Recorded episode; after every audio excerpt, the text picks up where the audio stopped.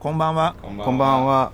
エンジニアミーティングポッドキャストです今回はまたあのリモートに戻りまして3人でえっ、とし喋っていきたいと思います前回ちょっと音が悪くてね。すいませんという まず謝罪から でも、ですがもよく考えたら、もともとはあのテイストでやってたんだけどね。あのー最近よくすごい良くなったから、逆に気になるやつでしょ？そうだね。衝撃を受けたからね自分で編集をしていて俺こんな音の悪い中でやってたんだってそいうことにそれで衝撃を受けた。4年ぐらいやってましたよ。で、ツイッターで音が、音が悪い、音が悪いって散々言い続けられて、やっとこうマイク買ってるからね。ね。こっちの方が短いからね。いやでもそれでもさ再生数に関してはあの録音している時期うん。の頃の方が上ですからねまだそれはでもさ、YouTuber が昔の動投稿動画の方が再生数多い原理と一緒じゃない？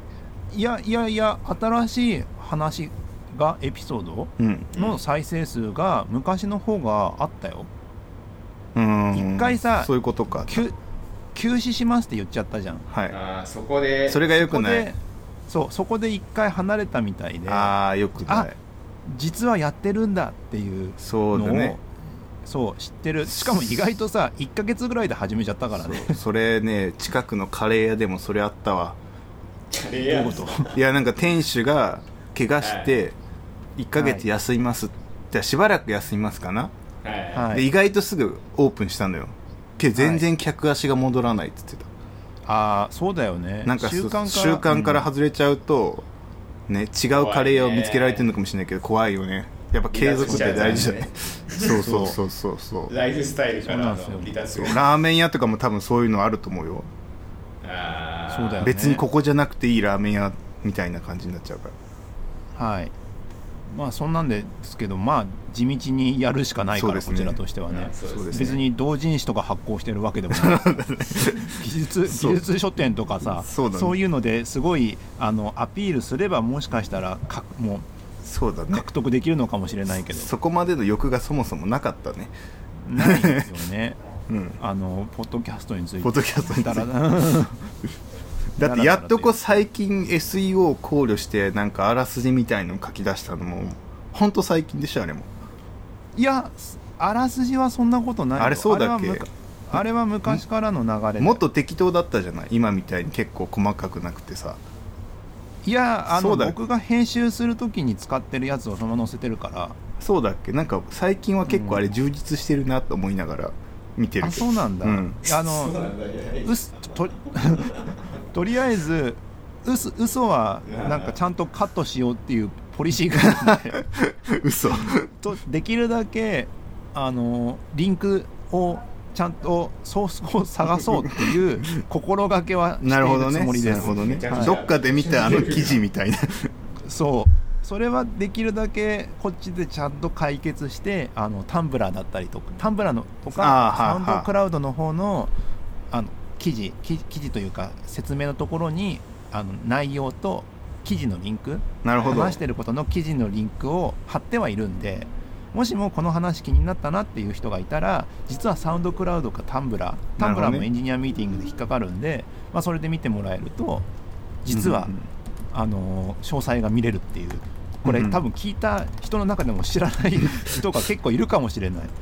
下手したらだね。だってこのこの喋ってる 3, 3人のうち誰か知らなかった人いるんじゃないか説が、そう後藤さん知らないんじゃないかな。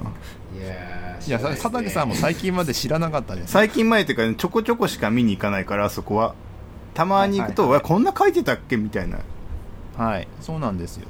まあそういうことやってます。はい。はい。で今日今日はですけども今日台風過ぎましたね。過ぎました来ねましたね。夜すごくなかったですか？夜びっくりしましたね。だから僕起きちゃったもん。僕ツイッターにも書いたんですけどなんかその、はい。そもそも交通機関がどうとかでなんかごリモートとか午前休とかするんじゃなくても単純に寝不足だから午前休にしてほしいと思ったもん。全然寝れてないよ昨日ね俺。夜すごいこすご怖くなかっったというか。た魔界みたいになったでしょ外が。あのー朝一応僕マンションに住んでますけど、はい。そあそれこそああまああマンションに住んでますけどごあのードアの外に傘立てがあったんですけどなくなった。それか片付けるの忘れててやっちまいましたね。うん。やっちまったんですよ、うん。そして朝さあの起き起きてちょっとドア開けたら、うん。傘立てがあのすぐにドアの向こう側にちょうどうち目の前が階段なんですけど、うん。マンションの階段なんですけどそこの方にカゴがドーンと落ちてて、うんうん。おー。でで階段の半分下のところに傘が2本ぐらい、ううんちの傘が2本ぐらい落ちてたから、うん。うん。あこれ吹っ飛んでったんだなっていう感じになってて。そうそうそうそう。いやでも傘立てに傘6本ぐらい入ってるんだったんだけど それが全部吹っ飛ぶんだと思ってびっくりした。そりゃそうでしょ。だってあれ調べました？秒速あれ秒風速60メートルか、はい。風速60メートルってあの時速に直すと210何キロらしいっすよ いやそらおー。210何キロの風が来たら飛ぶよねと思って。てかまあまあの車も210何キロの状態の速度だとすごくないみたいな。俺高速で出せないよ怖くてそんな速度みたいな。本当にすごいかったよね。すごかったよねというか関東にこれだけ強い台風が来たことって初めてじゃないですか？前回も結構強くなかったですか？直撃したの。2年前3年前。いつでしたっけあれあの時も結構なんかどっかの木が折れてなんか電車がダメみたいなだった気がするけど。いやー今回その僕朝起きてもともと JR が朝8時まで、そうね。運休しますっていううん。計画運休してたじゃない、うん。で朝実際に8時になってみると、うん。ほとんどの路線で倒木倒木倒木で復旧できませんってなってて。いやそりゃそうだと思うよ。いやーそりゃでも8時に結局スタートできなかったからほとんどの路線でね。小田急とかもできてなかったしそうそうそうもういろんなところが大変。特に千葉の方も大変だったと思うんですよ、ね、なんか今日聞いてたらなんかデントが一番早かったらしいっすよ。あの最弱と呼ばれてるデントが。へで今日なんかその今日僕あの病院行かなきゃいけなくて行ったんですけどその時に言ってた、でもなんかその病院の人とかはもうね大体ああいう時ってね前日に入って泊まるんだって。えはいはいはい。もう来れないから。で当直の人を増やしたりして、そのうんなんだと結局当直引き継ぎできない可能性があるから、はい。そのちょっと多めに当直行っといてこ代わり番号で入ったりしてなんかいろいろそういうの駆使して命を助けてるらしいよ。いやーすごい。頭が上がらないね。頭が上がらないっすでなんかその話とかしてて今日もその結局さ、はい。あれ運休からさ解放されてもさ乗れなくて詰まるじゃない？改札が詰まるそうそうそうそう、うん。あの時にさもうなんかそ普通のサラリーマンとかはさもう諦めてあげてそういう病院とかさ保育士さんとかを動かしてあげた方がいいんじゃないかって思ってさ、うん。もう最近よく俺病院に行ってるからそう思うんだけどリハビリ士さんとかはい。の方を優先的に生かしてもう普通のサラリーマンとかなんかツイッターに書いてあるのはレコード屋とカレー屋は諦めろ今日はって。もう出勤を 命に関わるところをもっと優先してあげてあげればそのす多少空いてるからもっとスムーズにいけるじゃない。それでもその台風とか、うん。その災害に対して日本の社会寛容になったよね。寛容だすごいするよ。ごい寛容だね。寛容に昔に比べたらすごい寛容になった気がするもん、そりゃそうだよ、だって高校野球では、あ連投もダメだっていう世界になってるからね今。そうか、うん。なんかそうか。そう何でもあ ありそういう。そうか。っていうねのがありましたが皆様あのいろいろと家とかちちゃんと対策とかし知らなかったけどやっぱやんなきゃ怖くてダメだわと思ったそねう。なんかさ俺実家とかはさあの雨戸とかがあるからさはい。あ雨戸って東京のなんか建物ないじゃない？そんなことないマンションにはないよ。ま マンションだからマンションなくない？ない。マンションにはないマンションはない。ですね。だからさ 怖えなと思って普通に。ガムテープをガムテープをイギリスの国旗みたいにするんでしょ？対策としては。ああなるほどね。ガムテープをあのクロスしたりとか、はいあある程度その十字にしたりとかにして、うん。ほ頑丈にしてガラス割れないようにする、うんうん。もしも割れてもある程度そこで収まるようにするとか。そうね。いう工夫しかなくて。そう。だってさベランダによくわかんないもん飛んでくるそう。風速でしょ？よあれって。なんか俺結構近所割れてたよ。なんかコンビニの入り口とかはあ。あんなもんえ運の世界じゃない。え今日そのた今日今日結構窓ガラス割れてるとこいっぱいあったよ、えー。そう結構なところで割れててなんかもう確かにさもうちょっとちなんだろう本当になんだゴルフボールぐらいの石とかだったらさもう全然飛ぶじゃない、うん。10階ぐらいの高さぐらいまで余裕で飛びそうじゃない？バーンって、はい。でそれがたまたま窓に当たるってあり得ることない、ね。う、うんん。だから運の世界だからさ網戸欲しいなと思って。網戸じゃ雨戸欲しいなと思って。雨戸があればさ行ったの大丈夫じゃない 急にここで網戸かよまあ、網戸でも網戸も多少クッションになる気がするけどみたいな。急になんか心もとないなみたいな感じの。でもなんか運の運の世界だな本当にと思ってこれは。はい。ねそんなこんなんですよ。9月ですが。ちょっとねあと話を本題にしていきましょうか。はい。最近まあ秋なので、まあ、読書の季節だなと思ってはい。久しぶりにちょっと本を漁ってるんですね、はい。はい。それこそもう 1, 1週間に34冊ぐらい読んでて今。すげえ読んでます。ねすごい速さですね。僕はまあ1週間に1冊ぐらいしか読めてないかも。詰まってる。いやーでもなんか本読めなくなってるわって思いながら今リハビリですよ。3冊も読んでるのに。そう3冊もすごいと思うけど？リハビリのさリハビリ僕の中の読み方でリハビリがあってさはい。リハビリってあの新書だったりとかはい。すごい短いやつ。あ新書はまあ読めなものによるけども。そうね。新書だったりとか、あのーすごい文章が軽いやつあるじゃん。ある、はい。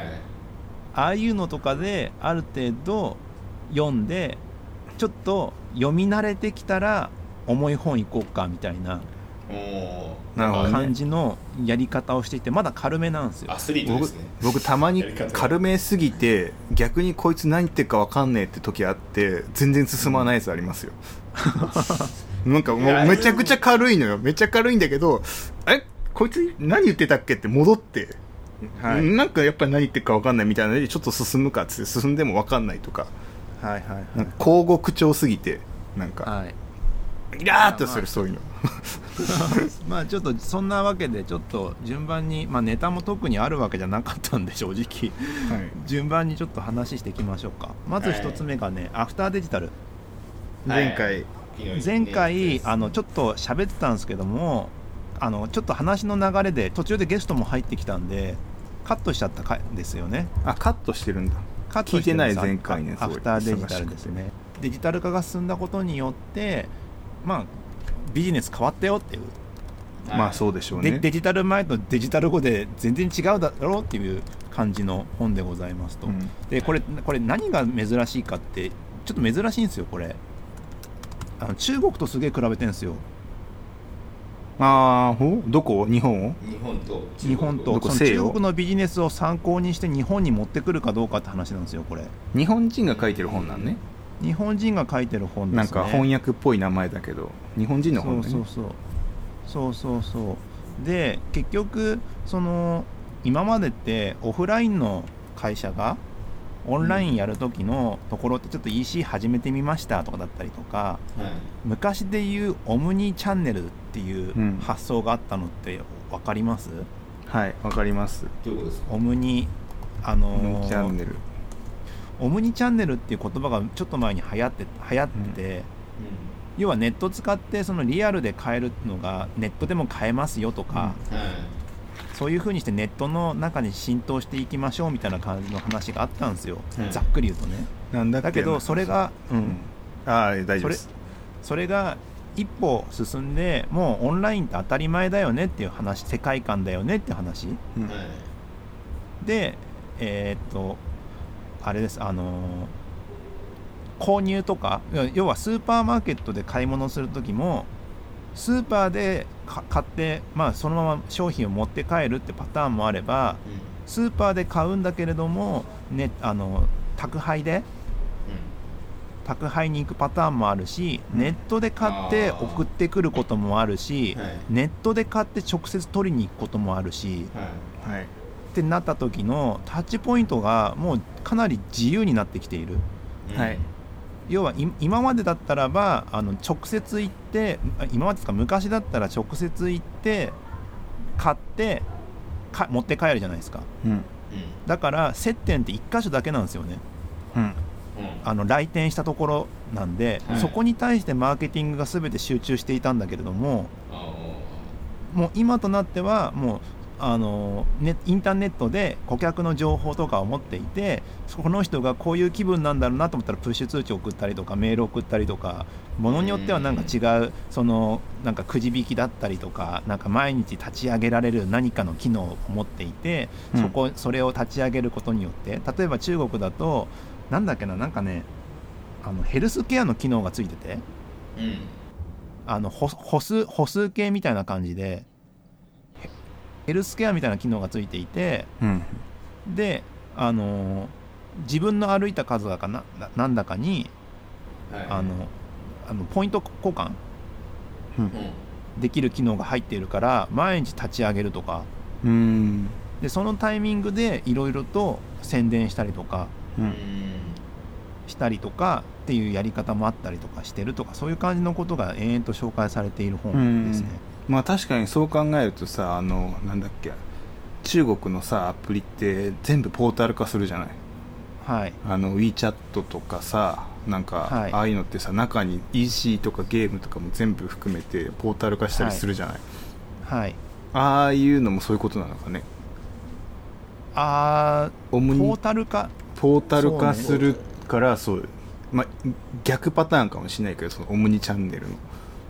なんかそのポータル化っていう次元っていうよりももう当たり前だよねって世界観でやってるって話みたいで。その無人レジとかあるじゃん。うん。む無人レジってなんで無人レジやってるんすかっていう風になった時にうん、うんあの人手不足解消とかさ。なんかそういうイメージがあるじゃん。ある。でも別にそういうわけじゃなくて普通に商品がある場所にあってそこに取りに行けばいいじゃんみたいな感じの発想、ね。だから質問が噛み合わないって話があって。なるほどね。まあだだから要はデジタルの世界のやってたことがリアルに当たり前のように入ってくるって話なわけで。うん。デジタルなだけの世界だとさ広告とかあって広告踏んで飛んでたじゃん。なるほどねそういうことじゃねえぞみたいな。もうそれがリアルの世界で当たり前のように起こる。うん。要はリアルで道端歩いていて広告が自分だけの広告が何かの方法で出てきてうん。それによってスーパー行ったりとかうん。なんかそういうような世界観を目指している感じうん。がちょっとなんかい見ててなんか未来だなと思いながら。うん読んでたって感じ。どういうふうにそれを思いつくんですかね？思いつくっていうかどういう考えの流れで？思いつくっていうかなんかそう現象的にそうなってってるよって話じゃない？やっぱり。そうなってってる誰かが意図してそっちに持ってってるっつうよりかはなんかそういう技術の進いろんな人たちが個別に技術の進歩とかをしていった結果世界観的にそういうものが立ち現れてきちゃってるよってことじゃないの？なんか今のでも流れだとなんか技術があるからそれを使うって発想じゃないじゃないですか。そうそうじゃないけど。そうじゃないね。だからその組み合わせで結局いろんなそれぞれがそれぞれ新しいイノベーションだって作っていった結果世界観としてそういう世界観が出来上がってるぞみたいな感じでしょ？ただなんかそのに今の話だと日本はなんかあんまそう起こってないけど中国だとそういうあの流れが出来上がってるっていうのはななんでその流れの違いがそんなに大きいんだろうって思って。経済力じゃない今の。じゃあちょっと前の日本だったうんらそっちの方が日本の方がそれにすごい寄ってたんじゃない？速さは若干中国の方が単純に速いよねっていうのはあるかも、人の量と資本の量がもう中国段違いだからさそれは我々も日本もバブル景気ぐらいに何でもやった例だったらなってたかもしれない可能性はあることない？なんか今の話だと結構中国の方がなんかそのクリエイティビティが高そうな感じがするじゃないですか。なんかそのいやなんか誰かが考えてそう思ってってるって感じじゃなさそうな気がしない、まあ、本読んでないから分かんないけど。アイデアイディアに関しては多分国内でも言ってる人は多分いるんだよね。あのー多分高田しあのジャパネット高田の元高田社長だと思うんですけど、はが昔言ってたのでえ。コンビニコンビニは倉庫になるっていうふうに言っててへ取りえに行くだけみたいな感じになるってことですそうそうそう。うん。コンビニは倉庫だからっていう感じ。だから注文したらそこ取りに行けばいいとか。はい。なるほどね。その発想になっていてで実際にその中国のそのスーパーので例もあるんだけど倉庫なんだよね。コストまあコみたいなイメージの、冷静に考えたらそうだよね。なんかさコンビニ行く前にさ買って受け取るだけって確かに合理的に正しく良さそうじゃない？特に家の近くのコンビニにさちょっとビール買いに行こうって思ったら家から階段降りてる最中にビールだけ買ってもう銘柄なんて一緒なわけだからさうん。もう行って取ってくるで OK だよね。うん、しかもレジじゃなくて全部キャッシュレスのアプリなんだよねそうそうそう。そこでキャッシュレスが使われるんだよね。なるほどね。それは理にかなってますよね。なんかフローにも、そう。だからそのフローのなんか自分たちがやりたいなってフローにこう愚直に再現しているからすごいねって話なんじゃないの？かなんかね実実現のスピードがなんかやたら違うのがんなんかなんなんなんですかね？そのこう強調する人が多いとかそういういやなんか一番はやっぱ人と財力の差だと思うけどそのやれちゃうひ人たちとやれてしまう資本力であともう一個はなんか緩い法律だと思うよ。なんかなんとなく。なんかそっちの方がなんかでかそうな日本そう日本はなんかいろいろバブルの頃とかも高度経済成長以降にさいろんな法律作りすぎたがためにさあの時代に最適化されてるわけでしょ？根本的なその経済的なその法律が。はい。でそれがしがらみになっちゃってる。っていうパターンが結構あり得るじゃない？いろんなところに。結構その従来のやり方をこう変えることに対してあんまりこうなんかい違和感がないような気がするじゃないですか今の話聞いてると。結構その、まあ、倉庫にしてこう取り取りに行くみたいな発想も結構従来のものを結構取っ払ってこうガツンと変えてるじゃないですか,、はい。なんか結構その従来のものを変えることに対してめちゃくちゃ腰が重いなって思う瞬間はそうなん日かそれそれが一個なんかねその経済がある気がしててなんかさやっぱ余裕経済に余裕があるとさそういうわけわかんないもん作ってトライしてもさそれなりにお金が回るじゃない。一発失敗したらすぐダメになるでしょ？そなんかそんな感じしない？そう慎重になる気がしない？でもあの本で紹介されてるわけだからこれがぜ全部中国こうなってるって話じゃないと思う。ではないかもしれないけどね。うん。まあでも一部でこういうことが起きてるみたいな。一部で。そうそう。だって日本でも無人レジとかやってるでしょ。うん。やってる。あのセルフレジはすごい増えたよねでもそうでしょ。セルフレジすごい増えたよね、うんだからもしかしたらに日本のそのサンプル集めたら同じぐらいになるんですか？実は。そのなるあるかもしんない。ねしんないけどもビジョンとしてはどこまで考えてるかはねアウトプット見ないと分かんないもんね。分かんない。要は似たような感じで少し経ったらもう当たり前のようにもうあのアプリで決済して。はいはい普通に取りに行くだけみたいなのが当たり前うん。になったりするかもしんないからえねスタバはそれできるよね。スタバできるしあのスタバもスタバの話もそういえばあって中国でスタバ苦戦してるって話があって、え？それが負けた理由がうん。あれなんですね。そのアプリであのーデリバリーがうん。要はウーバーイーツみたいな感じになってるっていう。あ市場が。あ競合他社がってこと？そう。ああなるほどね。だからあれがはたもう運んできてくれるとか。えなるほど。場所を必要としてないってことですか？なんかその。うんなんかいいやちょとりあえず誰かに運んできてもらえばいいやだから。なんかそうですね。ああそこは場所を買ってるんだっていうのが強い気がするのに、なるほどね。なんかそこが負けちゃうんですね、そのうん。だから日本人がスタバ行って MacBook パチパチみたいなとかじゃなくてうん。普通にスタバのコーヒーが飲みたいから 持ってこいやって感覚なってことでしょ？すごいですね。なんかいろんないいろんなところのなんかまあなんか要は要はユーザーがこうしたいよねに愚直に対応してるっていう話なのかな？うん。すごいこうあれですよね。ユーザーが怠けれる方向をなんかこう完全に体現してってる感じはしますよね。怠けれるっていうのはおかしいけど、なるほどね。一番効率がいいうん。まあそういうところもあるっていうことだそうです。これがまずさまずアフターデジタルアフターデジタル。はい。でね次にね次に読んだのがねこれですね。イノベーションスキルセット、はい。世界が求める BTC 型人材とその手引き。タクラムのやつタクラムじゃないか。田川さんのやつか。タクラムですね。タクラムで書いてんだっけあれ。どっちなんだっけ。タクラム代表で田川さんですね。ですよねはい。ですね。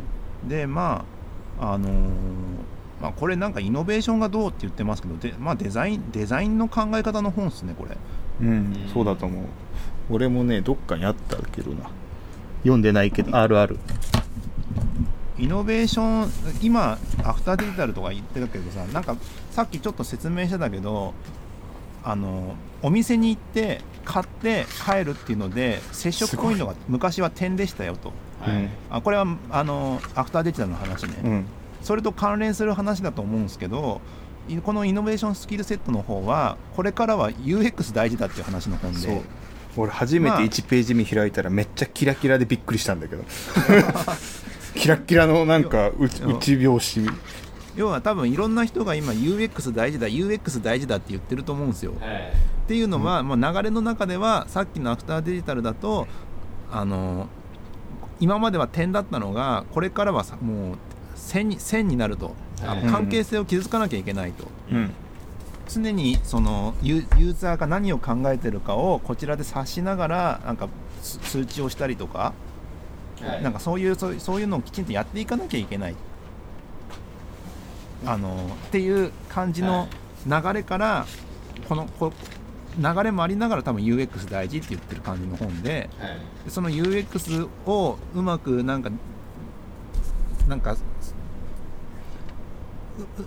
成功する UX を生み出せるためにはこういうスキルが必要だよって話でうん。なんかあのー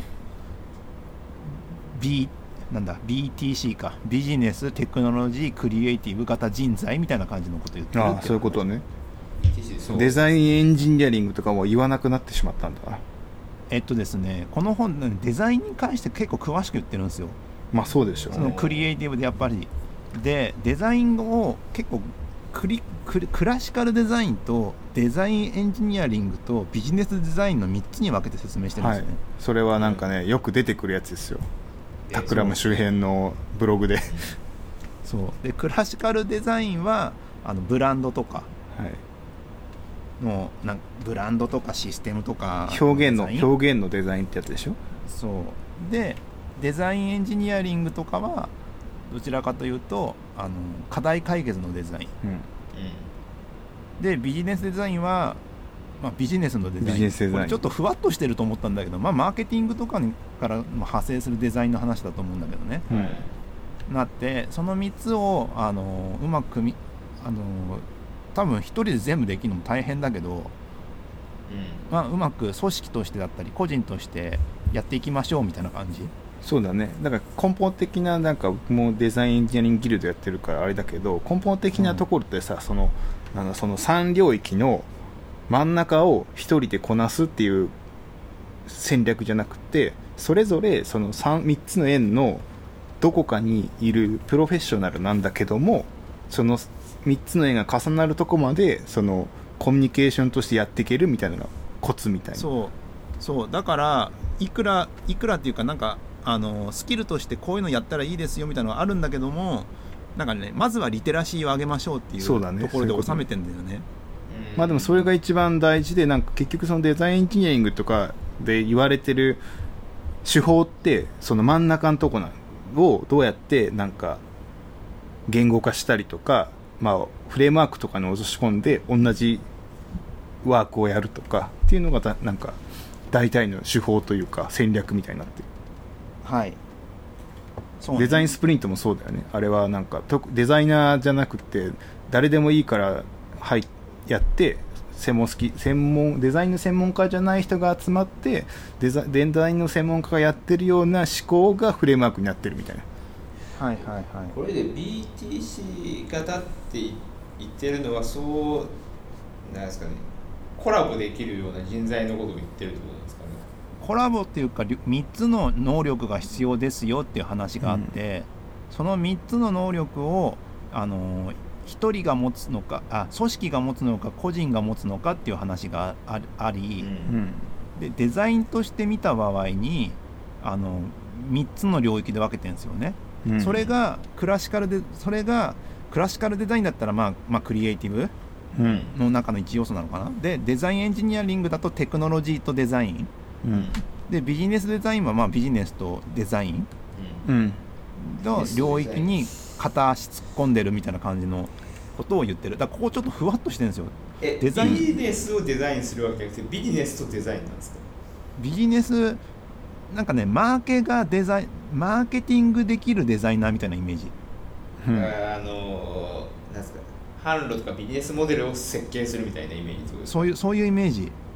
うん。で、はい。クラシカルデザインの方はあの従来型デザイナーでブランドとか、なんかそういう、あのー人が思い浮かべるエモい、うみたいなんみたいなところをでやる人たちでデザインエンジニアリングとかビジネスデザインの人たちっていうのはあくまでも課題解決のデザインですよと。うん。うん。でここれらはあのーまあたぐ類まれないというか得意不得意があるんでそうね。どっちがいい悪いとかではなくなかあのそらそうだよねって感じじゃない？なんか。課題解決をクラシカルデザインのやり方でやってもダメだしその逆もダメだよねって話もあったりとか。しているっていう感じ。だからでもだからといってクラシカルデザインが悪いってわけじゃなくってって話でしょ？それはそれでその専門家とか専門知識はいるしみたいな。そうそうそう。それをどうやってまとめ上げていくんだっけってやる。えっとそう。なはずそう。読んでないけど。え BTC 型はこれまだまだ読んでない。この後組織が持つ以外にその一人が一人って個人に持たせるみたいなこともありいるいる。だからジョブスみたいなやつがたまに出てくるんだよそれこそすげえ大天才みたいなやつ。すげえ大変なんだけれども、うん。あのりまずはリテラシーを持ちましょうっていうのがこの本の落としどころ。なあの個人としてもある程度リテラシーをその周辺するところをこう持った上でどこかしらにでも専門家としていた方がいいよっていう。こと多分ねそうならざるを得ないんだよね大体の場合。あのね、うん。ここからここでそれのね解決策が結構強い提案でほう。うんこれ多分タクラムの話だと思うんですけども、うん。50%は得意分野でうん。50%は不得意分野、ほう。未知の領域のところに足を突っ込んであの師匠というかその精通してる人と学びながらやっていくっていう、うん。急になんかライフシフト的なそうだね。もうジョブホッパーのような動きを前提にしている。まあでもそれぐらいのハックを入れないとやっぱそのななんだろう自分の専門領域だけになっちゃうよっていうそのなんかうん。危険に対してそう大きめに言ってるわけでしょきっと。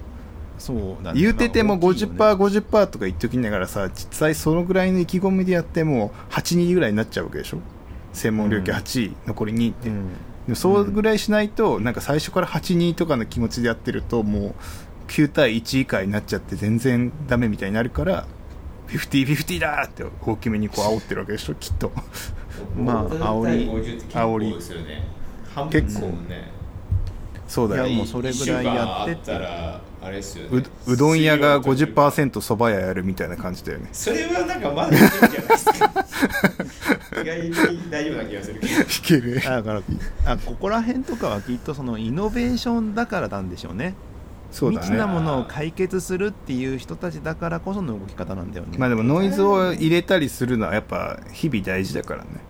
なんかあれですよねこのこの前のあのクラリティの最初のセッションの話とかと一緒でその未知のものをこうなんかあえて入れるみたいなことをしないとイノベーション起きないよっていうのが結構大きそうですよね。なんかはいはいはい。なんか実験的にもの考えろみたいなことも結構言ってたけど。そうそうダーウィン的に考えてもさあの優勢が生まれるのってさ、むしろそれノイズだからうん。ノイズがすごいあの能力が高いというかとあのその状況にマッチしてて選択されて残っていくっていう感じでしょ？ねするために。そうそうそう。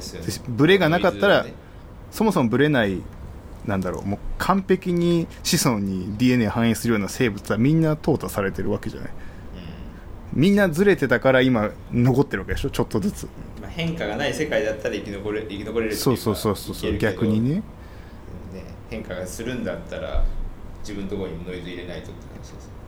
そうあえてそう。ねあえて。そう。まあまあそこら辺とかがあるっていう感じの本でしたね。一応最近人気あるのかなこの本が。でもこの間でしょ出たの。これ俺まだ買ってそんな経ってないよこの間だと思いますよ。1週間か2週間ぐらい前でしょ。そんなすごいあれですね。9月5日第第一編だからそうだよね。1週間2週間前でしょ。これは大鳥さん何日ぐらいで読んだんですか？これ3日ぐらいこれ結構早く読めそうだよ。ペラペラって。えーそうなんですか？絵が多いし写真が多いから。あと字でかい。じああそうなんだ。うん、そんなに文章量は多くないと思うよこれ。うん、ただハードカバーだからさなんか通勤中に読みづれえなと思ってちょっと 躊躇したん電子電子書籍にしましょいやなんか結構かっこいいからさ見た目もこの本。うああすげえめっちゃ本増えるじゃん。増える。はい。そう。で今のこの流れでちょっと飛び飛びになっちゃうんですけど僕最近読んだ本で次次でね「無理の構造」ってやつ読みましたと。はい。無理の構造この世の理不尽さを可視化するはい。要は無理無理っすっていうのがなんで無理か。なんか無理だとストレス溜まるじゃないですか。うん。ストレスなんで溜まるかっていうこの無理という無理な状況に対して、まあ、無理ってことはこの理不尽だと。はい。それがなぜ理不尽が起きるかを可視化してみたっていう本ですね。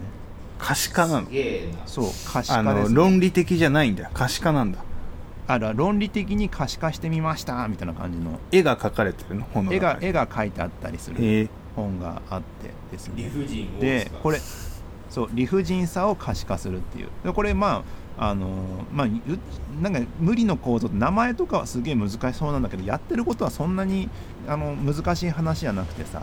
うん。要はあの非対称性の話なんですよ。あの具体と抽象要はああ一番一番分かりやすいのはさ知ってる人と知らない人でさうん。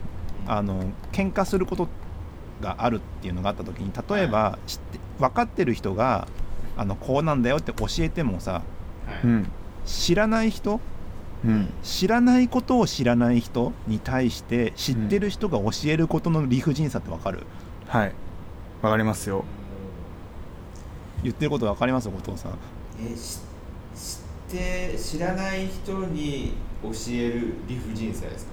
知ってる人が。えっ、と知ってる人があ知らないこと知らないことを。知らないことを知らない人にはい。物事を教える理不尽さ。なんかそれが嘘をつかないと言ってる人に言うとかそういう感覚だよね。え ちょっと違うか。いやなんか言葉のあれ的にさそもそ自分がも知らないんでしょ？じ自分が分かってないと分かってない。そうあーそれあすすげえ最近めっちゃ感じてるけどそその気持ちに似てるんですかね？もしかしたら。いや後藤さんの気持ちは知らんけど。なんかかそれでも理不尽だっていうふうに思ったこことはないけどでもなん、なんりでこれが理不尽っていうかわからないね。わからないじゃないですけどななんでこの大事さがわからないとかそういう感じの思い？そういう感じの思いだと思います両方正しくて両方正義なんだけどもっていうのがこの難しいところでしょ？そのそう。で分かってる人はまあ分かってるから視野がし視野が広いと言いますか。視野が広いんですけどしうん。分かってないことを分かってない人は自分が分かってない領域をが目にし視野に入ってないからうんうん。視野が広いことに言われてもなんでこんなこと言われてんだろうっていう。うん。そうねそういう感じので対立しちゃうよねとかあるある。そのまあ知識のそれがまあし視野の話もあればその知識量だったり人の立場だったりとかうんうんあったりあと具体と抽象とかあるんだけどもそういうのって全部実は対称性があると見せかけて全部非対称だよねっていうははあ。話。やっとちょっと分かってきただからそその構造化からなんか図にしていくってこと？そうそうそう。だから実は分かってると分か分かってると分かってないだから分かってる人が分かってない人に教えればいいじゃないっていうふうに思うかもしれないけど、うんそこには分かってない人から分かる人へのなんか不可不可逆性があるというか。うん。ほそこそこには単純に矢印で分かった分かってないから分かったにいけるとは限らないほう。分かってないことが分かってる人に教えるのは分かるんだけど、はい。あるかもしれないけどう、うん。うんそうじゃない人にはきついよねとか。でそれに付き合うと理不尽さを感じて疲れるからそういうの避けようねって思うんですね。しかもそうですよあはあ。はなんかでえ今のが、うん。はい。あ難しいね。難しい。今のはわ一例だし。分かってる人にあ分かってないことを分かってる人に教えるのであれば教えること自体は別に普通なんです。よそう。それはもう理解視野がある人だから教える難易度は下がるよね、はい。ていう。教えてほしくないんだもんねだって。うん、お教えてもらう必要さえも思ってないかもしれないからね。うん。それでもすげえあのめちゃめちゃくちゃよくありますよね。それ考えると、うん。とかあと具体と抽象の話とか。具体と抽象はまあでもそうだよな。そもそも抽象化からぐよくいろんななんか知識の構造とかであると思うんですけど抽象的な話をしてそれを具体的に落としてその具体的な例から抽象的に戻すっていうのを繰り返してああ知識化していくじゃないですかっていう話はいよくあるじゃないですか、はい俺なんかそれ得意って言われる。なんか例え話を持ってくるじゃない。はい。だからあれってさなんか一回抽象に落としてさそのはい。抽象にしてからじゃないと例えってなんか作れないじゃない。そういや、はい。あそこで言ってるこれってこれだよなっつって具体に落とすじゃないはい。だから話が飛び飛びになるんだって。そう。だけどだけど抽象的なこと話とから具体的な話に行くところうん。はいけいいんだけども具体的な話から抽象的な話に持っていくのは難しいよねっていう非対称性があるよねっていう。そうなんかそれよく言われる。なんかそのなんだ？メタ的な視点じゃないけどさなんか具体ってさ、みんな具体なまんま終わるよね。この感覚。なんか抽象にしなくない？なんかあんまり。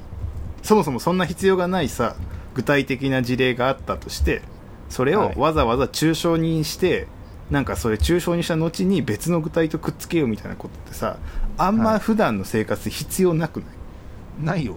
ないでしょ。でも俺それ超好きだからあのこれはこの形はこのパターンと一緒みたいなさ。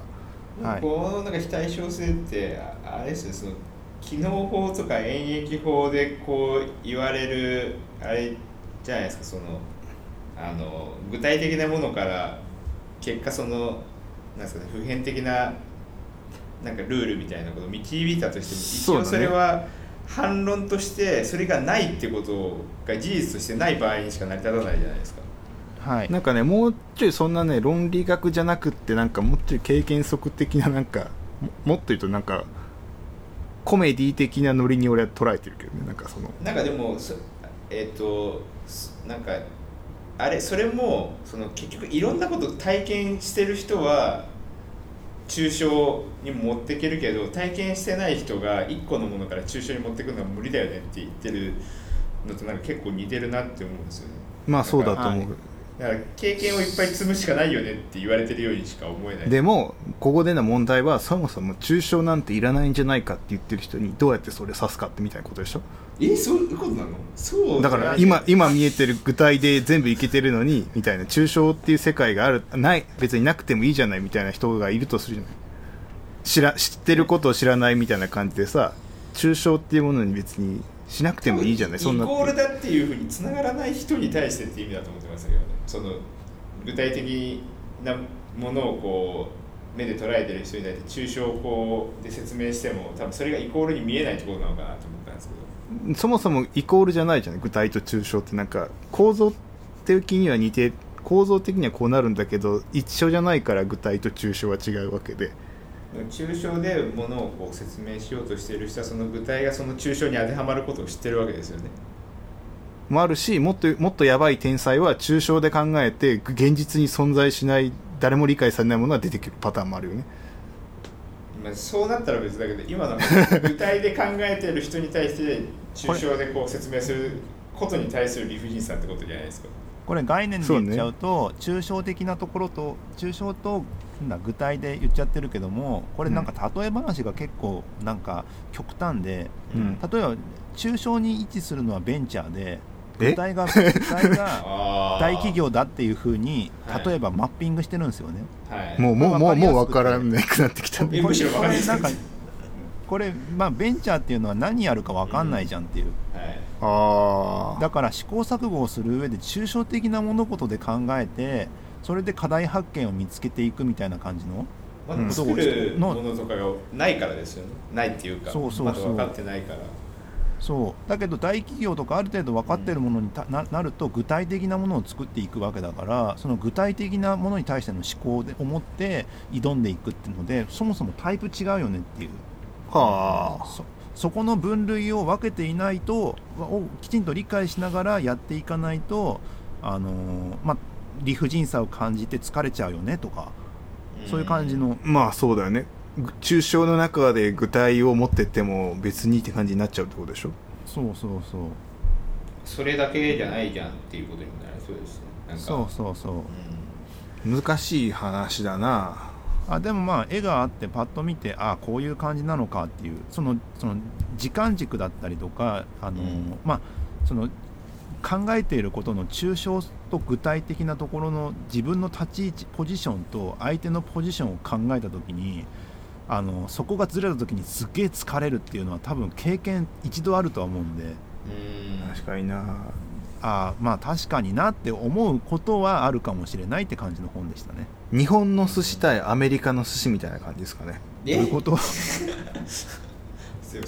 いや ちょっと違ったか。なんかなんかそういう感じになるのかなと思って。なんか料理とかでさ、料理を別にさ、もうその各国料理でさ世界観があるわけでしょ？はい。どっちが優れてるとか別に関係なくって日本が「いやうまみ成分だ」とか言っときながらそのアメリカ全然わかんねえしみたいな人に「うまみ成分が出汁が」とか言ってもさ伝わらないじゃん。いや別はい。にみたいな、バーベキューソースだーでいけるやんみたいな。こっちの方がうまいぞみたいな人たちのなんかみたいな感覚でしょ、はい。えそうなのえ？そういうことじゃないの？まあまあいろいろと可視化してみましたっていう話です。うん。あのただまあ可視化してるからって解決してくれるとは思わないんで、あのなるほどね。まあ、あアハ体験的な感じですね。うん。そういうやつでした。で次 えっ、とね次がねあのね先こっち行こう。シュードックあナイキのやつだ。ナイキです。靴にするあれ面白いららしいって聞いて全然読んでない。あのねい池井戸潤池池井戸潤みたいな小説。小説これだってどずっとだいぶ前でしょこの本って。ずっと結構前。34年前じゃないっけ？そうですね。あのさ何年前だか忘れたけどあの要は一番ナイキ創出者なあ創設者？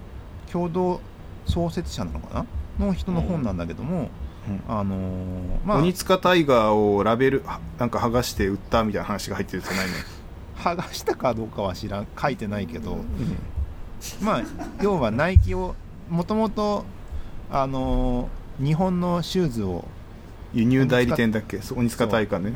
そうそう。そいつをアメリカで売ったらビジネスなんじゃねえかっていうふうなことをちょっとくだらないアイディアバカ自分のことアイディアを馬鹿げたアイディアだって言ってそこからあの上場に行くまでのストーリーなんだけどうん。すごい。ねもうもう訴訟ありあの裏切りあり、そうそうだから面白いって聞いたこ あの不意なあの事故ありとかなんかもうねなんかね本当にねドラマですよドラマ。テレビドラマですよ。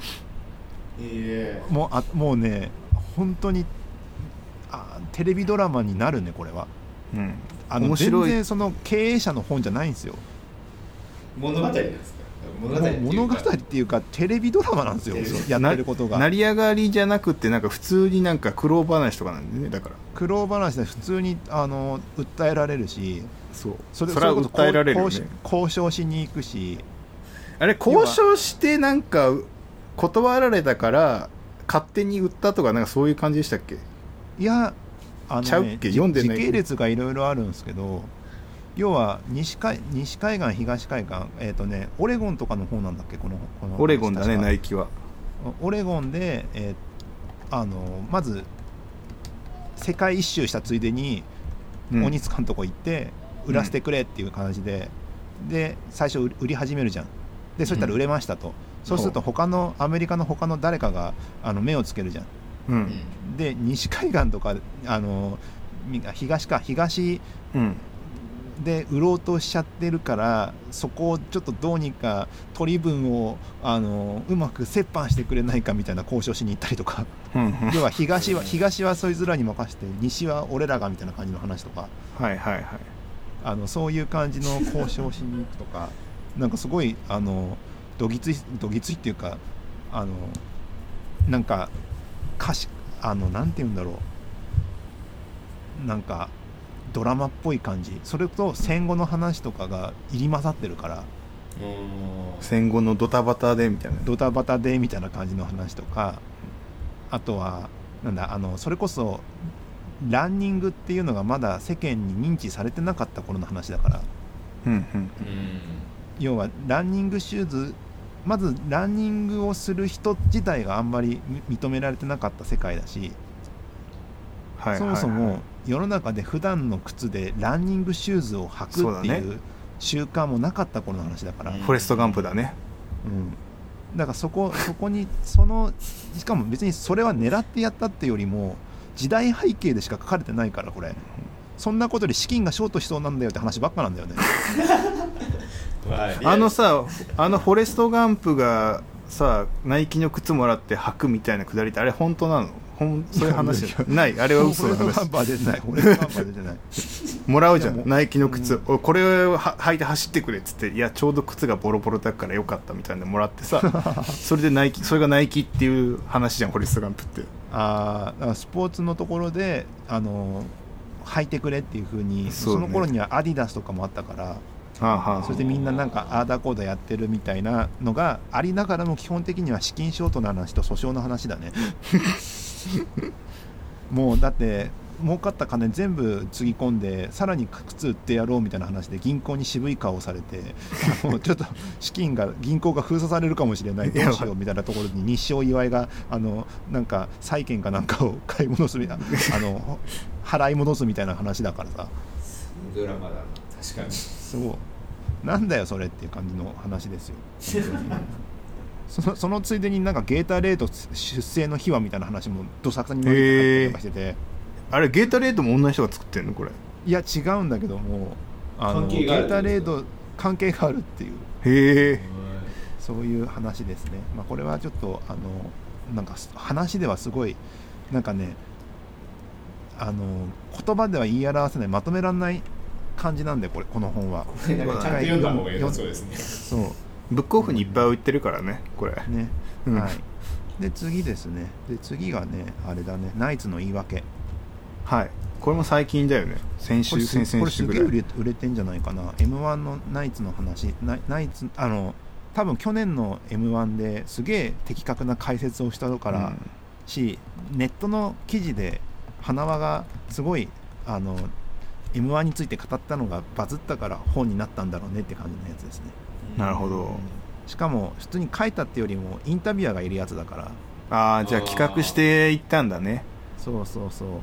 そういう本でもう完全にあの Q があってえあの質問に対して花がなんか23ページぐらい答えるみたいな構成の本ですね、はあはまあ、これはあの m 1ずっと追ってた人だったら面白いんだろうなっていう感じの。あこれ新書？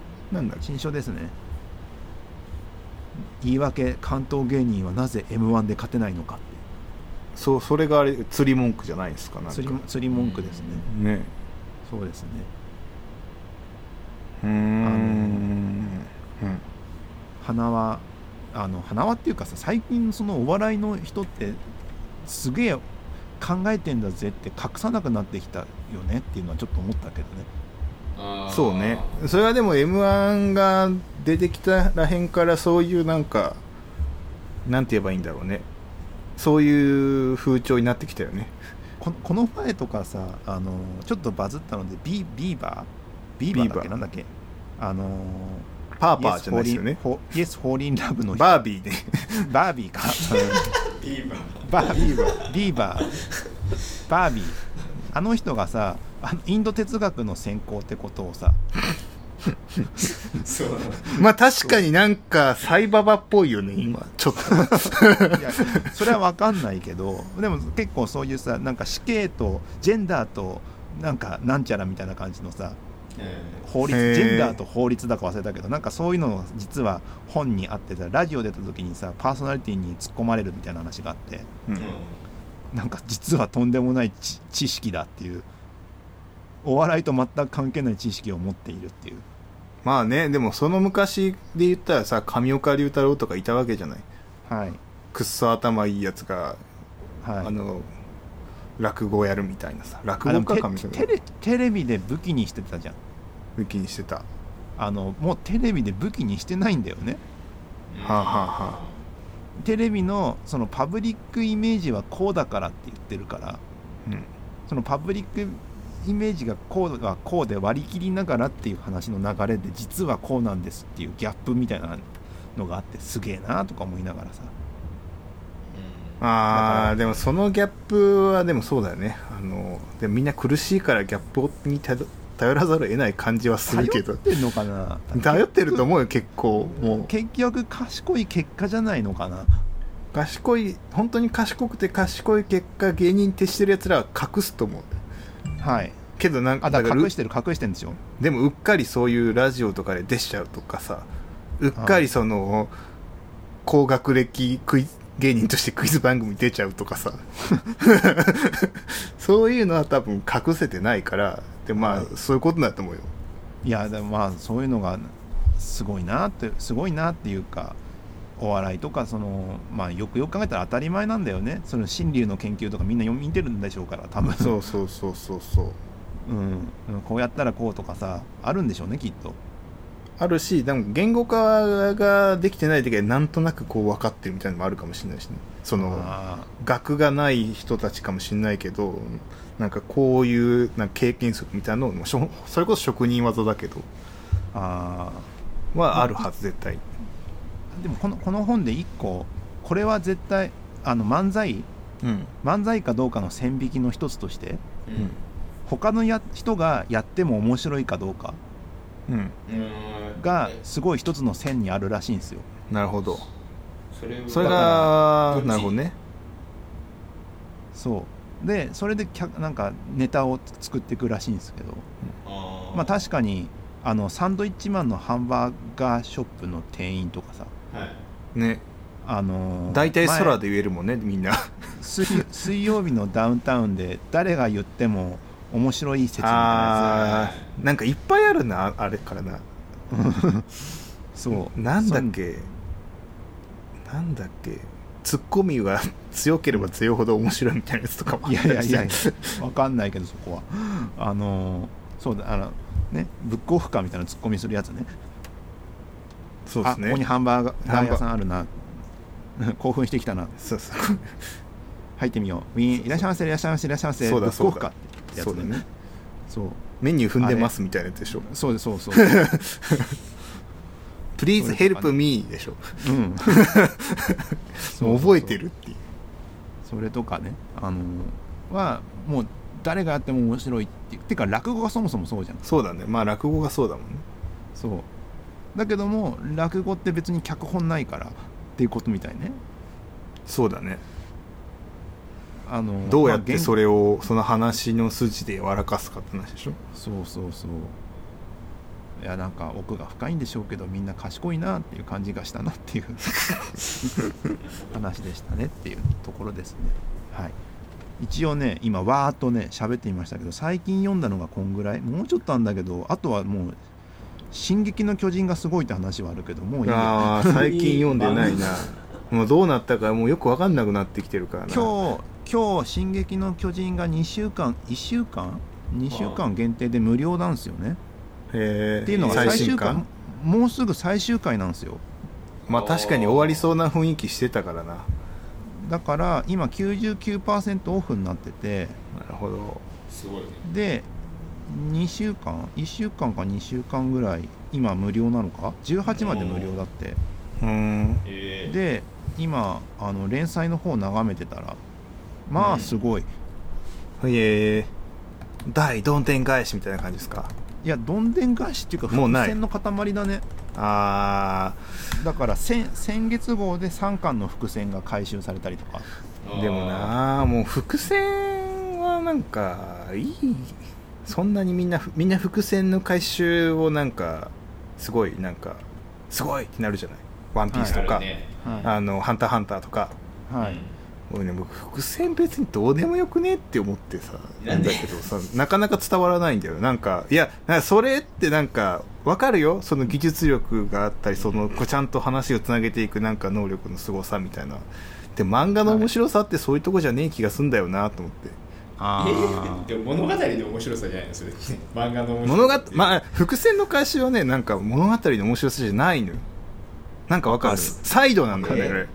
それ別になくても話進んでいくしそれがなんか余計な要素でそれがその漫画家すごい技術力あるみたいな風潮になってるるじゃない？なんとなく、はいはい。小田一郎すごいって。この単行本のここのなんかさあの最後のページにあるここのなんかどうのこうのとかさ。はい表紙でこのどうのこうのとかさはいハンターハンターとかもさ。でそういうのはんなんかん違う。なんかなんて言えばいい言葉にできないんだけど俺そこがそこがそんなにそこが面白いとかそこばっか見てたら漫画の面白さ失われるんじゃないかなって思って。なんかでも手手品みたいなもんじゃないですか？なんかまあそうそうそうそうそうそう。だからそのこじゃないっていう。うなんかこうゾクッとするような感じが入ってるかどうかのスパイスじゃないですか。そうですね。でもなんかそれがメインみたいな議論にするじゃないすぐに。なんか「ワンピースのここがすごいとかさ。でもああれですよ。あの伏線だけ巻かれても物語自体が面白くなかったらだから佐々木さんの言うその本当の面白さがなかったら伏線散りばめられてもふーんじゃないですか。でも「スラムダンク面白いよ伏線なくてもいやまあそうだけど。プラスアルファだって。そうそうそう。だから伏線系疲れちゃうんだよね最近。なんかそうやって。真剣に見ないとさダメまだよあね。スラムダ逃さないようンクだって最後に右手添えてたじゃん。そこだけじゃなはい。いなんか大きいああいうああいうやつでああいうやつがやっぱあるんすよ「進撃の巨人は」え？あるあるんすよ本当になんかまたう裏切りにつく裏切りの結果みたいな感じですていうかね裏切りにつく裏切りって多分10巻ぐらいまででそっから先はもうなんかね人なんかね人類のね不条理というかね。もうねなんか不不幸に次ぐ不幸に対して止まるところがあるのかっていう感じの話だから。あのなんかアジア系の国の人もなんか不幸なんですかやっぱり？いやもう全部全部もうなんか全世界戦争に不幸戦争に次ぐ戦争っすよ。いやあの単純に実はこいつ裏切り者でっていう世界観じゃなくてもうみんななんか必死に生きてる感じっていうのがあるかーら。あそういうこ戦争はどっちが悪いとかじゃないぞっていう話なのかね。そのもうもうそういうのじゃなくてもうもう早く死にたいって あのやばい怖い登場人物が思ってんじゃねえかぐらいの展開で続くって感じだから面白かったですね。後半面白いですね。かなり人選ぶかもしれないけど、なるほど。闇金牛島君の気持ちで見ればいいってことだな。あのまあ。そんなんかそんなんですね。でも逆に言っちゃえばもう明るいんだとチェーンソーマンとかすげえ面白いと思うもん。あー。あれ？ダンジョン飯私に出るんですっけ？出ます出ますダンジョン飯でいいっす。もう伏線とかなくていいっす。ダンジョン飯ダンジョン飯ちょっと多少多少あるけどあるけダどンジョン飯の凄さはね設そこ設定設定勝ちだからなあれは。設定勝ちですね。あのすごいすごいけどね。設定がちだけど毎回の細かさが。設定勝ち。まああの人はやっぱそのファンタジー能がすごすぎるからさ頭おかしい、ね、過去の、そう過去の作品も見てもなんかもう頭をどうやって普段の生活してるんだろうっていう。もう本当にあの世界にいないとそういうディテール出てこないんじゃないかっていうの出てくるから。すごいね。浮世離れしてるかもしれないですね。そうそうそう。うんあまあなんかそういうクリエイティブってそういう人たちだらけで クリエイだなって最近思いますわ。なんかあの本当のなんか課題解決じゃない世界で生きてる人のクリエイティブってなんか頭のネジ1本ぐらいはなは外れてるなって最近思います。まあそうだね。漫才にも、漫才師もそうだしね。頭の漫才師もそうだし。ね外れてないとこんなん無理だなみたいな。無理だし。課題解決なんてねしゃらくさいんですよなんか最近課題解決ですよ。たかだか課題なんて人類の課題なんてしかもね自分の生活の課題なんて大したことないっすよ。大したことないね。本当に。って思うっていう感じの、いやはい。発発散と収束しなきゃいけないからね。みんながみんながねクリエイティブだとやばいことになっちゃうから。ね まあねそれはすごい世界。はい。そんな感じですが、はいはい、今喋りたいこと喋ったけど結構全部薄めですがまあ気になった本あったら皆様読んでみてくださいということで、うん。はい、次回はどうしましょうか？えっ、と何の音？何の音？びっくりした。あのあれなんですよ。ラジコラジラジコのチャイムの音ですね。ラジコのチャイム？うん。偶然流れた。えっ、とね。はい。はい。次はどんな話しましょうか？次どんなねあれですね。iPhone が明日ですか？明後日ですか？あしあさってっすね。日本時間だと。うん。まあそういうちょっと端末あとははい。IBC 行ってきますね。ああはいはいはい。いつですか？で今週の木曜日。はい。木曜日。あの金曜日ぐらいから始まるから木曜日にから1週間ぐらい行ってきおおじゃあ楽しみにしてます。そうですね。はい。じゃあ。ということで、えーっと危なかった。バッテリーが切れそうだっった。たありがとうございました、えーはい。感想はエンジニアミーティングポッドキャストツイッターでシャープエンジニアミーティングポッドエンジニアミーティングでえーっとをつぶやいていただけると拾います。はい。そんなわけで以上です、ありがとうございました。あありがとうございました